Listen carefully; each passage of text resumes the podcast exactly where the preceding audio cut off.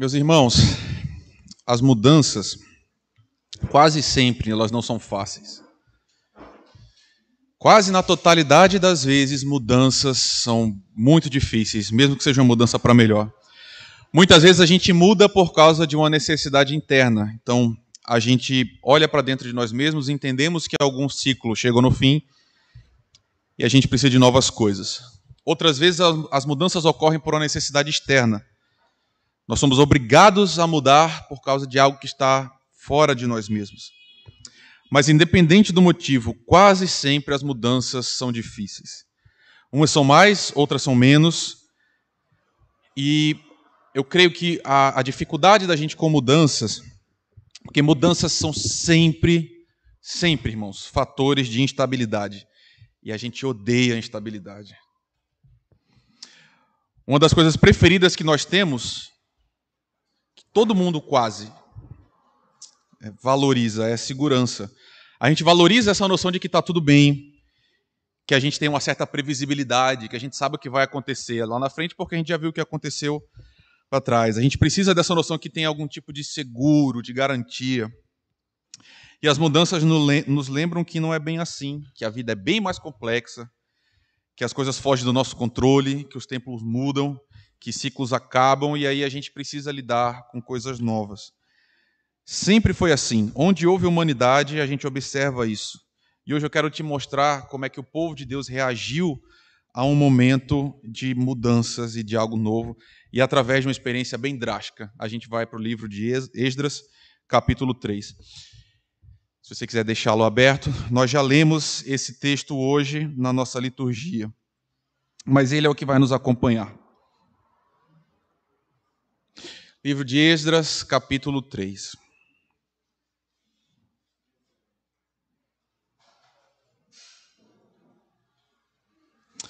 Pai, nós pedimos a tua presença mais uma vez conosco, o Espírito Santo de Deus, ilumina, Senhor, nossas mentes e os nossos corações e, e leva os nossos pensamentos cativos a Jesus Cristo, para que a gente seja sempre dependente dele, Pai. É o que a gente te pede em nome do nosso Senhor Jesus.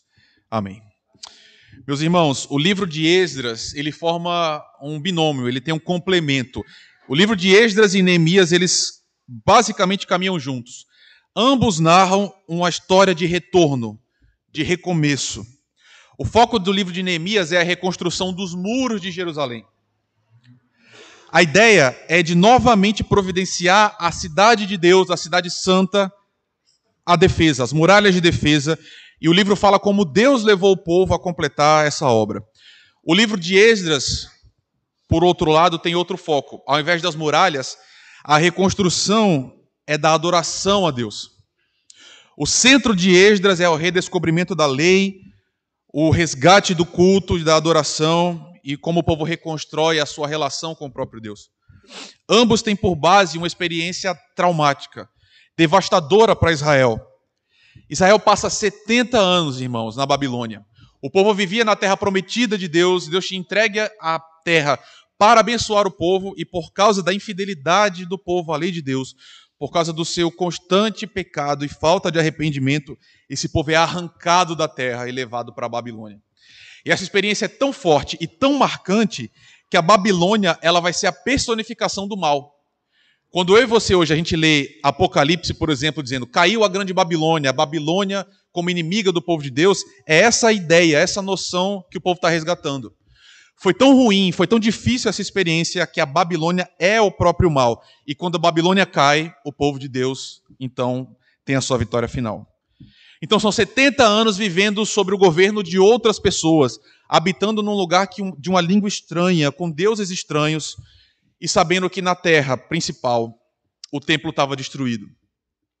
Não só o templo, as muralhas estavam destruídas também, todas as casas arrasadas, a terra toda arrasada e o povo vivendo como escravo. Essa é a ideia que tem por base. A gente não vai reler o texto, mas gente, se você quiser me acompanhar, deixa ele aberto. É por isso que o livro de Esdras é um livro tão bonito. O livro narra essa volta do povo. O povo retornou à terra, essa terra arrasada, mas o povo agora retorna à sua terra dada por Deus. Deus providenciou o fim do cativeiro. E agora a hora é de restaurar o culto a Deus. É por isso que no versículo 1, o povo começa a fazer isso no, no mês sétimo.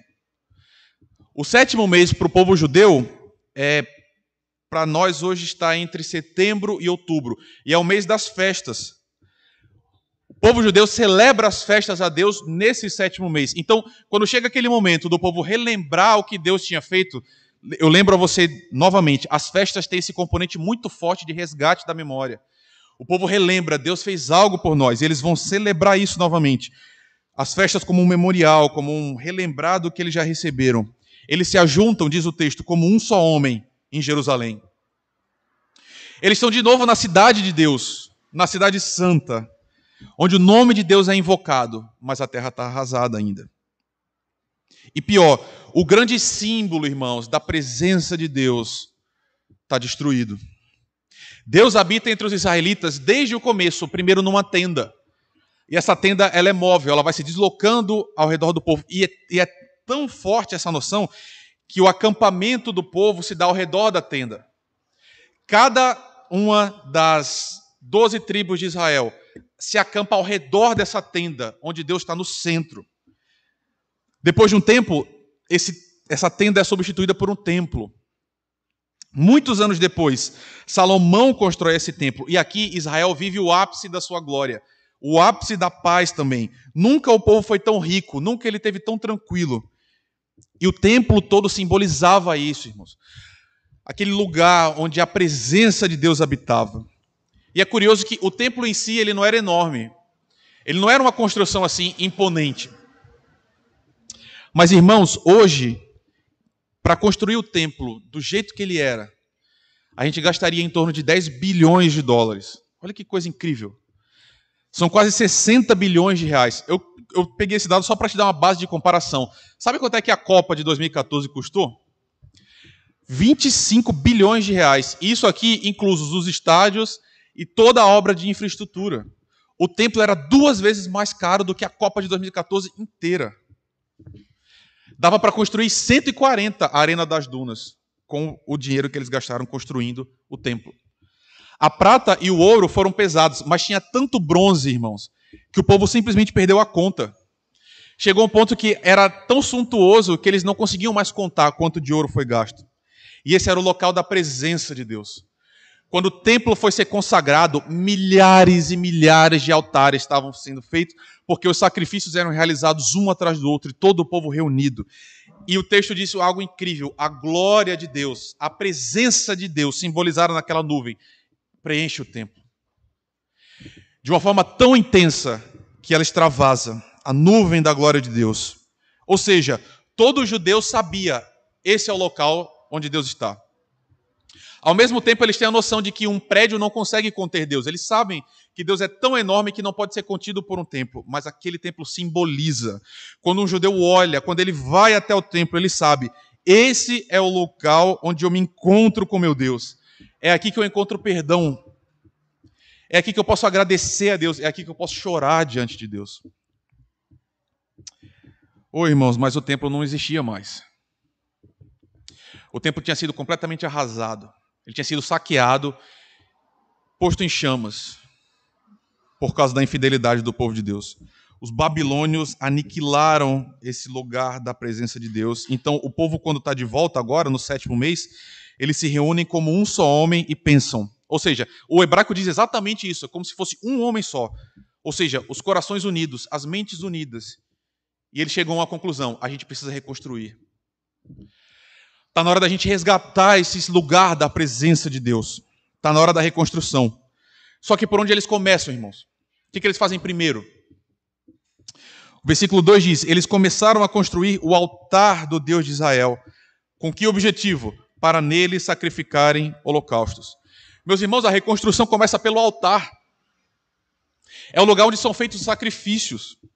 Ou seja, o primeiro lugar que o povo escolhe para reconstruir é o lugar de encontro do povo com Deus. É onde ocorre a expiação dos pecados.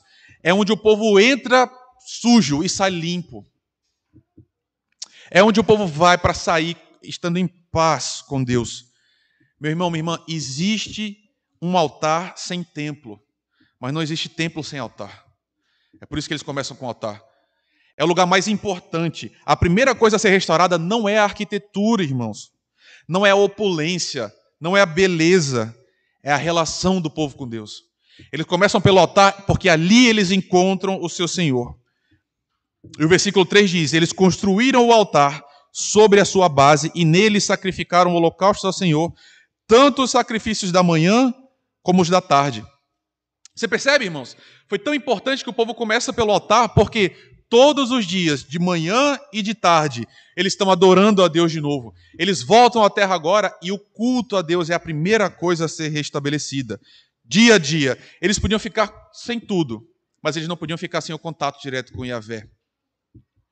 O tempo, o melhor, o altar, a adoração a Deus segue ininterrupta. É apenas quando a adoração é restabelecida que o resto faz sentido, irmãos. Não adiantava nada eles reconstruírem o resto se o altar não tivesse de pé, sem que houvesse sacrifício, sem que houvesse remissão de pecados, sem que houvesse perdão, nada mais faz sentido. Então, essa relação imediata, íntima e constante com Deus que dá sentido a tudo o resto. Por isso que a gente parte do altar. E mais, eles fazem isso tudo, diz aí a sua Bíblia, conforme está escrito na lei de Moisés, homem de Deus. O povo não fez isso, não começou pelo altar porque eles achavam mais inteligente começar assim. Não é porque era mais lógico ou porque era mais fácil, mas eles fizeram isso porque Deus ordenou. Tudo foi feito como Deus havia ordenado. O plano era dele, é ele quem define, é ele quem traça. E o povo, irmãos, isso é muito importante para nós. O povo aprendeu de forma muito dura o que significava não obedecer a Deus. Por isso eles começam pelo altar. Ok, então o altar está no lugar. Esse foi o primeiro bloco que a gente leu mais cedo com Pedro. O altar está no lugar. A adoração já está acontecendo. Os israelitas estão obedecendo aquilo que eles foram, que eles receberam, aquilo que foi escrito no passado. Agora é hora de dar o próximo passo. E o povo se reúne de novo, como um só homem, uma segunda vez. Mas agora a tarefa é outra, completamente diferente. Eles tomam todas as providências. Os pedreiros foram chamados, os carpinteiros foram chamados também. Eles providenciaram comida, bebida e azeite. E os levitas se reúnem para iniciar agora a reconstrução, irmãos, do templo de Deus. Com o altar no lugar, o templo agora vai ser refeito. Eles vão colocar de pé de novo o símbolo da presença de Deus. A adoração está acontecendo, mas faltam os outros elementos ainda. Falta aquele lugar que o povo vai para se encontrar com seu Deus. E aí, todo levita com mais de 20 anos é convocado para o serviço. Eles supervisionam essa obra, essa é a tarefa dos levitas. Os homens mais velhos e experimentados, eles são os líderes. E o texto afirma que todos eles se unem com um propósito só, com uma finalidade só, até que chegamos nos versículos 10 e 11. Leia aí junto comigo, meu irmão, minha irmã. Quando os construtores lançaram os alicerces do templo do Senhor, os sacerdotes com suas vestes e suas trombetas, e os levitas, filhos de Asaf, com símbolos, tomaram seus lugares para louvar o Senhor, conforme prescrito por Davi, rei de Israel. Com louvor e ações de graças, cantaram responsivamente ao Senhor. Ele é bom. O seu amor a Israel dura para sempre.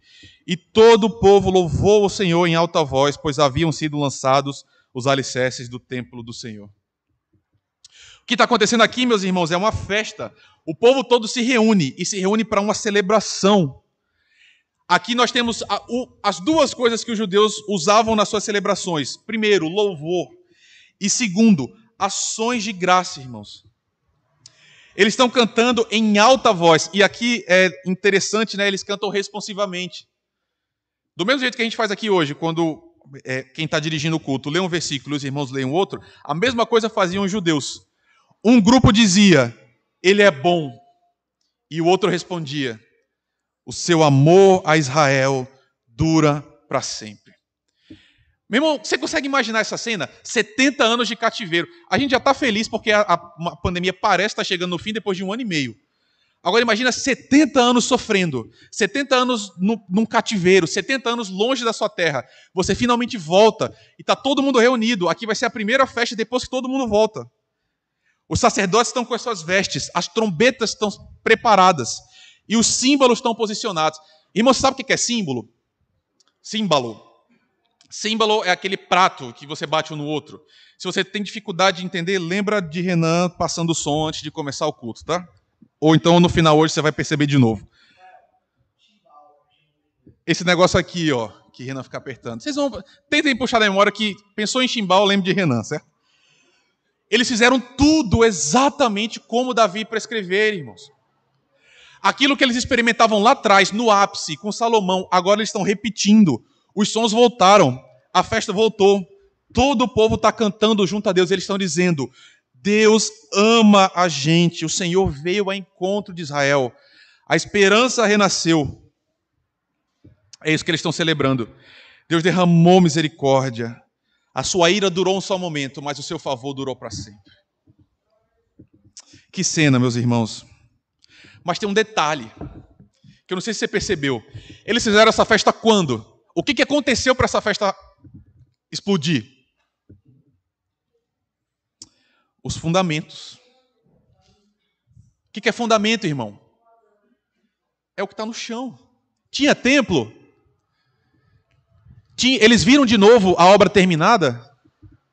Meus irmãos, quando eles lançaram os fundamentos, eles começaram a festa. A obra não tinha sido terminada ainda, estava muito longe disso. Mas o povo celebra uma festa. Eles sabiam, os meus olhos ainda não conseguem enxergar, mas Deus vai fazer grandes coisas aqui. Por isso a festa começa. É uma festa cheia de fé, porque ainda no fundamento o povo está celebrando a Deus. Não é uma cena incrível, irmãos? Você não queria estar lá? Mas tem um último detalhe na história. Versículos 12 e 13. Muitos dos sacerdotes, dos levitas e dos chefes das famílias mais velhos que tinham visto o templo antigo choraram em alta voz quando viram o lançamento dos alicerces desse templo. Muitos, porém, gritavam de alegria, e não era possível distinguir entre o som dos gritos de alegria e o som do choro, pois o povo fazia um enorme barulho. E o som foi ouvido a uma grande distância. Nem todo mundo estava cantando, irmãos. Nem todo mundo estava louvando e nem todo mundo estava lembrando do amor de Deus. A Bíblia fala muitos, muitos dos sacerdotes, levitas e chefes. É a liderança do povo aqui. Muitos deles estavam chorando. E a Bíblia diz, eles choravam em alta voz. Meu irmão, minha irmã, talvez você não, não perceba isso, mas judeu não é nem inglês nem dinamarquês, irmão. Não é um povo contido. Especialmente no Oriente Médio, judeu é um povo que expressa suas emoções de forma violenta. Tanto que você vê na Bíblia que eles rasgam suas vestes, que eles lançam pó na cabeça, que eles batem no peito. Quando eles choram, eles choram em alta voz. Isso é tão estridente que os gritos de alegria se misturam com o choro desses homens compulsivos. Um, um povo está gritando a plenos pulmões de alegria e o outro povo está chorando, a tal ponto que eles, esses sons se confundem. E não dá para distinguir. Por que eles estão chorando, irmãos? Porque eles choram. Eles viram o templo antigo. Esses que choram são os que viram o templo anterior. Eles veem agora as novas fundações, eles lembram do anterior. E lembra, foram 70 anos. Esses homens viram esse templo quando eram crianças ainda. E agora eles retornam. E quando eles veem de novo o templo, eles choram. Porque eles pensam: nada pode se comparar ao que a gente viu antes. Esses jovens aí, os mais novos, estão felizes porque eles não viram o que eu vi. Eu sei como era o templo anterior. Eu vi o que Deus fez no passado. Nada mais vai ser como foi anteriormente. Não tem como. A gente viu a glória do templo antigo. E eles choram porque eles olham para trás e eles lembram da glória de Israel. Meu irmão, minha irmã, qual é o ponto? Essa experiência, queridos, é absolutamente humana, é absolutamente normal. Aqueles homens olhavam para trás, eles viam nas novas, nas novas fundações e seu coração era dilacerado, porque eles lembravam do que aconteceu antes. O que estava na mente e o coração? Por que o choro era tão forte? Não tem como ser mais daquele jeito, é impossível. Nunca mais a gente vai experimentar aquilo que a gente experimentou antes. Aquilo que Deus fez, os nossos olhos viram, agora não dá para imitar mais. Eles choram compulsivamente enquanto outros gritam de alegria, porque a dor da perda é muito intensa, queridos. É absolutamente comum. coração deles está rasgado, porque eles sabiam como era no passado, mas eles estavam errados. Eu quero mostrar isso para você. Vamos a Ageu, irmãos. Apesar de não ser fácil achar na sua Bíblia, vá comigo ao livro de Ageu, profeta Ageu, capítulo 2.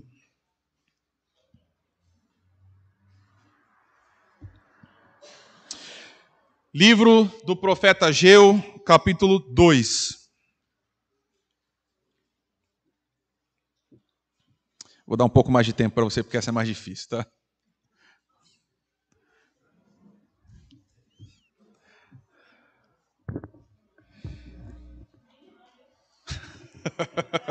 Procura que acha.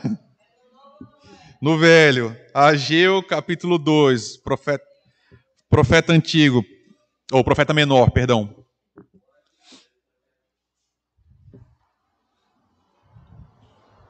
Eu vou esperar porque eu quero que você veja, irmão, na sua Bíblia.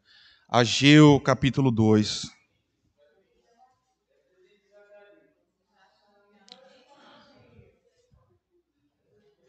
Irmãos, quem, quem ainda não achou, ouça o que eu vou ler.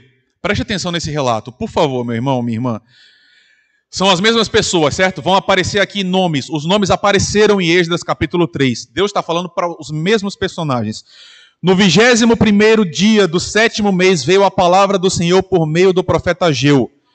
Pergunte o seguinte ao governador de Judá, Zorobabel, filho de Sealtiel, ao sumo sacerdote Josué, filho de Jeozadá, que é o restante do povo.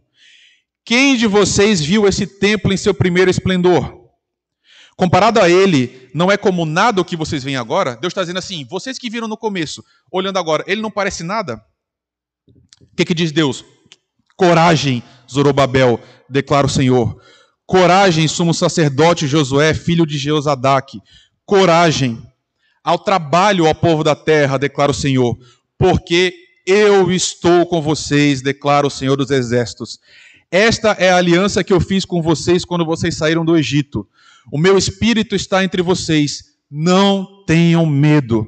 Assim diz o Senhor dos Exércitos: Dentro de pouco tempo farei tremer o céu, a terra, o mar e o continente.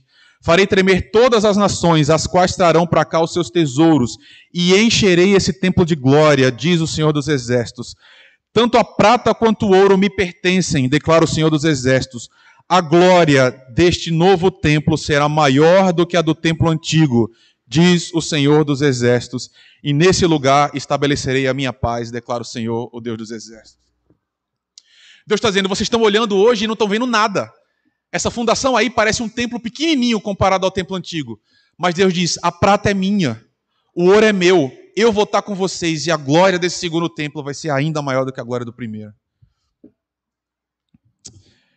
Meus irmãos, por que, que essa glória vai ser maior? É porque os novos trabalhadores eram melhores que os, os anteriores? É porque eles eram mais inteligentes do que Salomão? Ou tinham mais talento ou mais capacidade? Meus irmãos, Deus diz: Eu vou estar com vocês, eu estabelecerei a minha paz nesse novo templo, eu vou encher a glória, sou eu, eu que faço, o trabalho é meu, sou eu que realizo. Meus irmãos, eu espero que você já tenha entendido que é óbvio que eu estou trazendo essa palavra por causa dessa obra que a gente está fazendo. Quando a gente entrou aqui ontem, pela primeira vez, para o primeiro culto, foi tão estranho, querido. Foi tão estranho. A nossa sensação, pelo menos a minha de Renan, não foi boa. A gente sentou. Antes era tão comum, assim, era tão familiar, parecia tanto casa, e a gente mexeu. Eu não sei como é que você está se sentindo hoje. De uma certa forma, hoje você pode estar tá chorando. Claro que não como um judeu, mas você pode estar internamente chorando no seu coração. Porque você já viu grandes coisas de Deus aqui nesse lugar. Você já viu como é que Deus agia. E você pode estar pensando assim: ah, daqui para frente é só para trás, como dizem. Ou então, nada vai ser mais como já foi no passado. Mas, meus irmãos, nós servimos a um Deus que é completamente diferente de tudo que a gente imagina. Deixa eu ler alguns textos para você, poucos. Vejam, diz Isaías: estou fazendo uma coisa nova ela está surgindo, vocês não a reconhecem? Até no deserto eu vou abrir um caminho e riachos no ermo. Outro texto, eu pus um novo cântico na minha boca, um hino de louvor ao nosso Deus, e muitos verão isso e tremerão e confiarão no Senhor. E o texto da Bíblia, a Bíblia termina, Apocalipse capítulo 21. Aquele que estava sentado no trono disse: Eu estou fazendo novas todas as coisas. Meu irmão, minha irmã, pare de olhar para trás. E aqui eu não estou dizendo só nessa obra, nessa igreja, na sua vida. Pare de olhar para trás. Pare de suspirar por aquilo que passou. O que eu quero dizer para você, a sua vida não acabou ainda, meu irmão, minha irmã. Você está aqui hoje, nós estamos aqui. Deus ainda não terminou comigo, Deus não terminou com você, Deus não terminou com essa igreja ainda. As mudanças elas dão medo, muito medo, porque continuar onde a gente já está é muito conhecido, é muito confortável. Mas Deus está trabalhando, irmãos. Será que daqui para frente a gente não vai ver ainda dias mais gloriosos aqui? Será que novas coisas não estão vindo ainda pela frente? E será que Deus não vai fazer coisas novas entre a gente? Será que Deus, na sua vida, já te deu o melhor? Será que você já viveu o melhor da sua vida aqui, desse lado da existência? Quem que sabe, irmãos? Ninguém sabe. Você pode estar num momento terrível da sua vida agora, mas você não sabe o que vai vir ainda pela frente. Você pode estar olhando hoje para a sua vida e falando, não vejo nada, o tempo eu já vivi o melhor, o que ficou para trás foi o, o ápice. Meu irmão, eu não sei. Eu não sei. Pode ser que a gente já tenha vivido o melhor dessa igreja e a gente esteja caminhando para o fim. Quem sabe? Pode ser que Deus já tenha feito tudo o que ele tinha para fazer aqui nesse lugar. E se isso acontecer, tudo bem. A gente, cada um de nós vai para outro lugar e vamos servir a Deus em outros lugares, em outros contextos. Entretanto, irmãos, se Deus decidir fazer novas coisas entre nós, uma coisa eu tenho plena consciência: não é por minha causa, não é pelo conselho, não é por você, não é por ninguém, é porque Ele é o dono da igreja, Ele que leva a gente, Ele pode fazer o que Ele quer, na hora que Ele quer, do jeito que Ele quiser. Tem um texto, irmãos, que diz: Eu estou convencido que aquele que começou uma boa obra em vocês vai completá-la até o dia de Cristo Jesus. Você está em obra, meu irmão. Eu estou em obra também, não é só a igreja que está em obra. Você está em obra. Jesus Cristo está sendo formado na gente. O Espírito de Deus está trabalhando em você e está trabalhando em mim. Eu estou falando, eu, vou, eu quero ser muito preciso no que eu vou dizer agora. Meu irmão, minha irmã, não perca a esperança que Deus pode fazer novas coisas na sua vida. Não perca essa esperança. Não faça parte daqueles que choram e falam assim: ah, já passou, o, que, o melhor da minha vida já foi, você ainda não sabe disso, meu irmão, minha irmã. A, a, os judeus que estavam olhando, eles não conseguiam ver o segundo templo, mas Deus olha e diz: tenha coragem, trabalhe. Eu sou responsável pelo que vai acontecer. Só tenha coragem, trabalhe e deixe comigo o resto. Deus talvez tenha coisas grandes para a sua vida ainda, meu irmão, eu não sei. Mas uma coisa eu tenho plena consciência, mesmo que não seja desse lado ainda da existência, Deus tem novas coisas para você, para mim, para todos nós. E aí vai ter um momento em que aí sim, a morte vai ser tragada pela vitória. A gente vai estar tá lá. E aí não vai ter mais parede, a gente vai preocupar mais com pintor, com pedreiro, com nada, meus irmãos. A gente vai estar tá lá para a glória de Deus o tempo todo, louvando, louvando e sendo, tendo o coração cheio de alegria. Continue acreditando, meu irmão. Continue olhando para frente. Não importa a sua idade, Deus, Deus ainda pode fazer grandes coisas na sua vida. Continue olhando para Jesus Cristo. Meu convite é para que você participe daquele que, daqueles que olham para os fundamentos. Olhe para essa parede, esse negócio horroroso aqui que está em pé, e, e pense: louve a Deus, fala, Deus pode fazer grandes coisas ainda aqui. E na sua própria vida, é claro que isso aqui é um grande símbolo, olhe para a sua própria vida. Deus ainda pode fazer grandes coisas por você. Eu confio. Hoje é um dia de celebração, é isso que eu quero dizer. Eu quero terminar com isso. Hoje é um dia de alegria, irmãos. Porque a gente pode estar começando uma nova fase de Deus para nós. Quem sabe disso? É Ele. Mas eu convido você a louvar a Deus sem a gente ter visto ainda grandes coisas que Ele vai fazer, como esses judeus fizeram. Eu confio, isso eu tenho plena consciência. O nosso Senhor vai completar a boa obra que Ele tem na minha vida e na sua. Porque, de novo, eu sei que eu falo isso demais, mas Ele é o dono da igreja, Ele é meu dono, Ele é seu dono porque dele, por ele, para ele são todas as coisas. A ele seja toda a glória hoje e sempre. Amém, meus irmãos. Amém. Vamos ficar de pé, vamos cantar. Eu nem sei qual é o hino que está separado. Alguém me sopra aí? Ações de graça, irmãos, que inapropriado. Vamos agradecer a Deus pelo que Ele está fazendo e pelo que Ele ainda vai fazer. Esse é o momento também das ofertas como parte de culto, irmão. Se você veio preparado para cultuar a Deus dessa forma, traga suas ofertas aqui na frente e assim a gente vai seguir louvando o nosso Deus.